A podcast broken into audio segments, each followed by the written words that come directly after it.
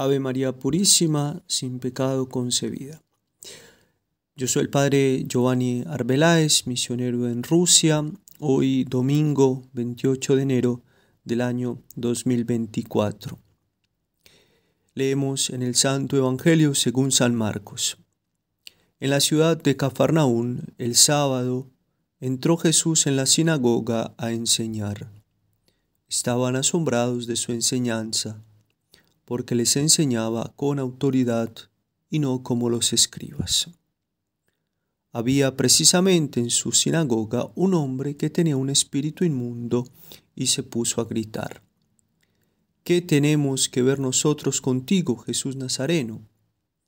Has venido a acabar con nosotros. Sé quién eres, el Santo de Dios. Jesús lo increpó, cállate y sal de él.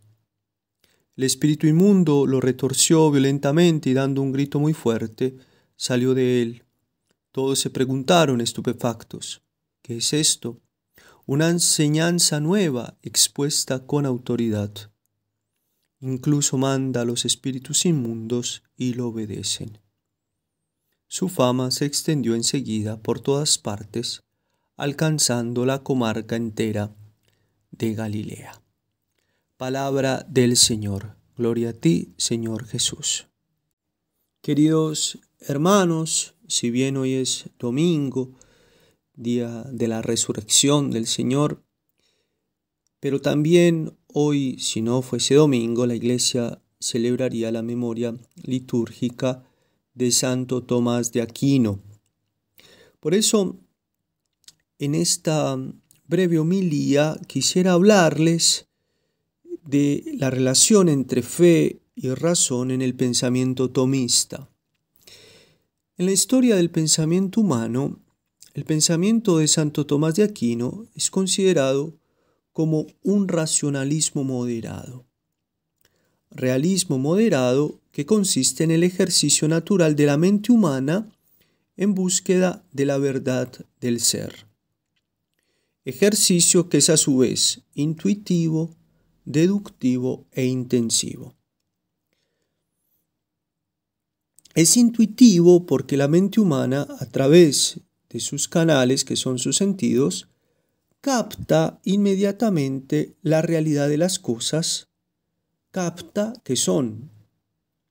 Es deductivo porque a la luz de este primer movimiento de la inteligencia, la inteligencia se esfuerza natural y conscientemente en distinguir aquello que es común a todos los seres y aquello que los diferencia. Y es intensivo porque esas cualidades, esas diferencias que la inteligencia encuentra en las cosas, las eleva a una intensidad total, ya sea en el ámbito del contenido, ya sea en el ámbito de la actualidad. Es por eso que el pensamiento tomista es el método natural del filosofar humano en orden al conocimiento de la verdad del ser. La luz que rige todo este proceso es la luz de la razón, luz que puede ser comparada con una antorcha que ilumina la oscuridad de la noche en un mundo tenebroso. Podemos concluir este primer punto del sermón diciendo que la luz de la razón puede conocer sin error y con certeza el mundo natural, el mundo angélico y la existencia de un Dios único, personal, libre, providente y perfecto que a su vez fundamenta y da valor a toda la realidad, como la luz y el calor de la antorcha que se fundamentan y tienen valor en el fuego. Afirmar la luz y el calor y negar el fuego sería absurdo. El ejercicio recto de la inteligencia abre la posibilidad a que ese Dios único, personal, libre, providente y perfecto, se revele y otorgue como un don la luz sobrenatural de la fe. Luz que es como el sol radiante que ilumina todo lo que nos rodea, que es argumento de lo que no se ve, certeza de lo que se espera, ¿no? Como lo dice la carta a los hebreos. Por tanto,